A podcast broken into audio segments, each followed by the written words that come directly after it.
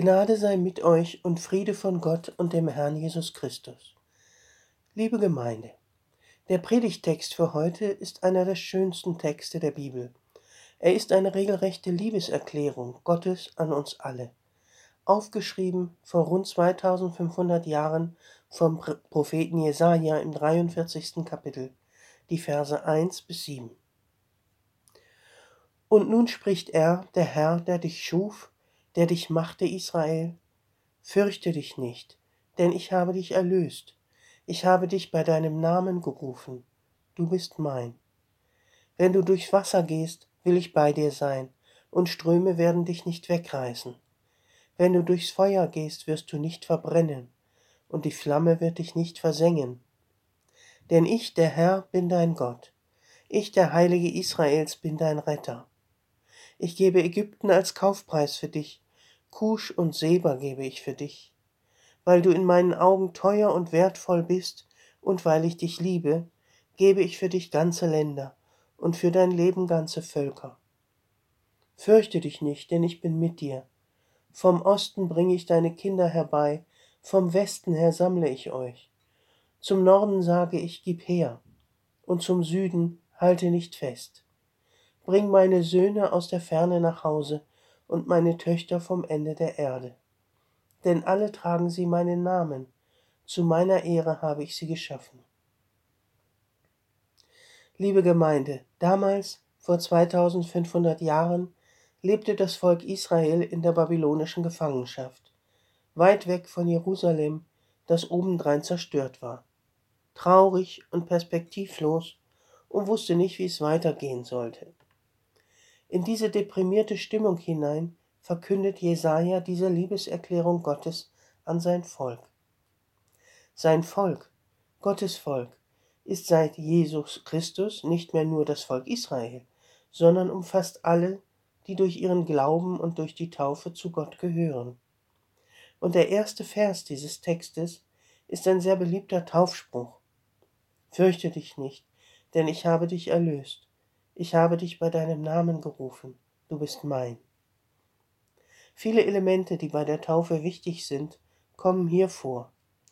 Gott erlöst uns von dem, was uns von ihm trennt. Man kann auch sagen, er vergibt uns unsere Schuld und macht einen neuen Anfang mit uns.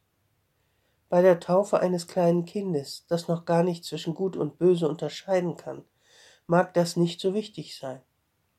Aber wenn Jugendliche oder Erwachsene getauft werden, bedeutet es, bewusst diesen Schritt zu gehen, um ein Leben mit Gott zu beginnen.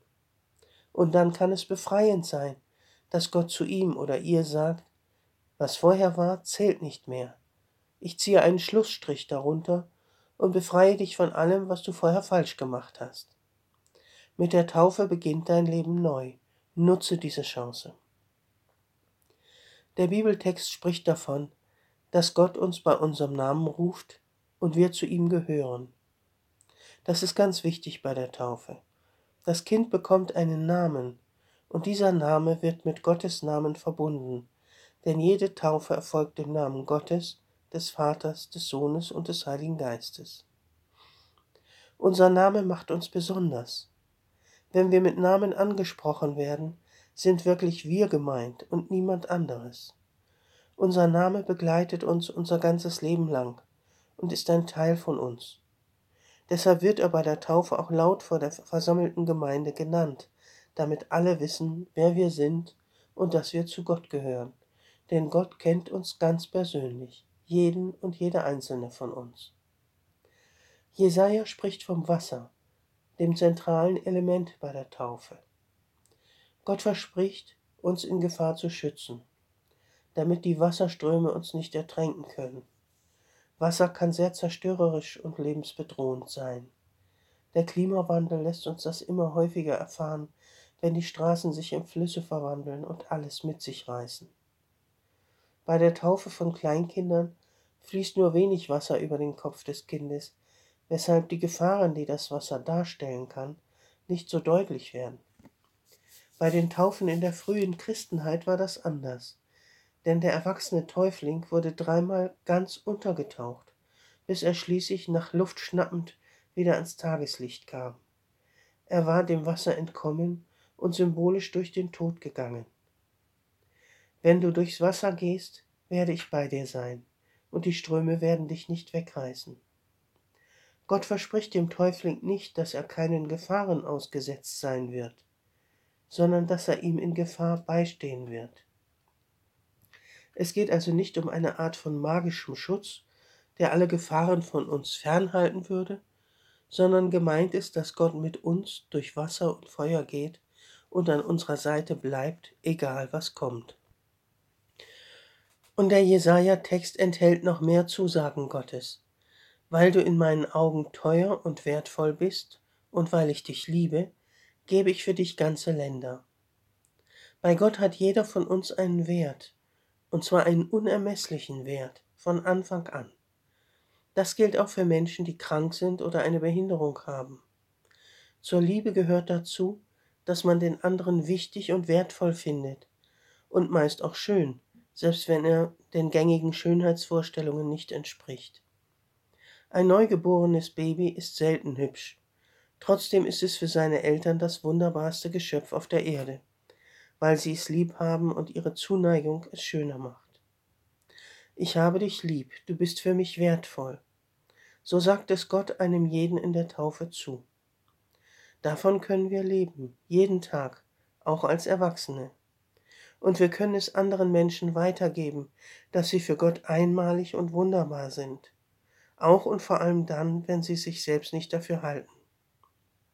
Gott sagt uns zu, fürchte dich nicht. Fürchte dich nicht, wenn du, wenn du dich alleine fühlst und keiner dich versteht. Fürchte dich nicht, wenn du krank bist. Fürchte dich nicht, wenn du nicht weißt, wie es in deinem Leben weitergehen soll.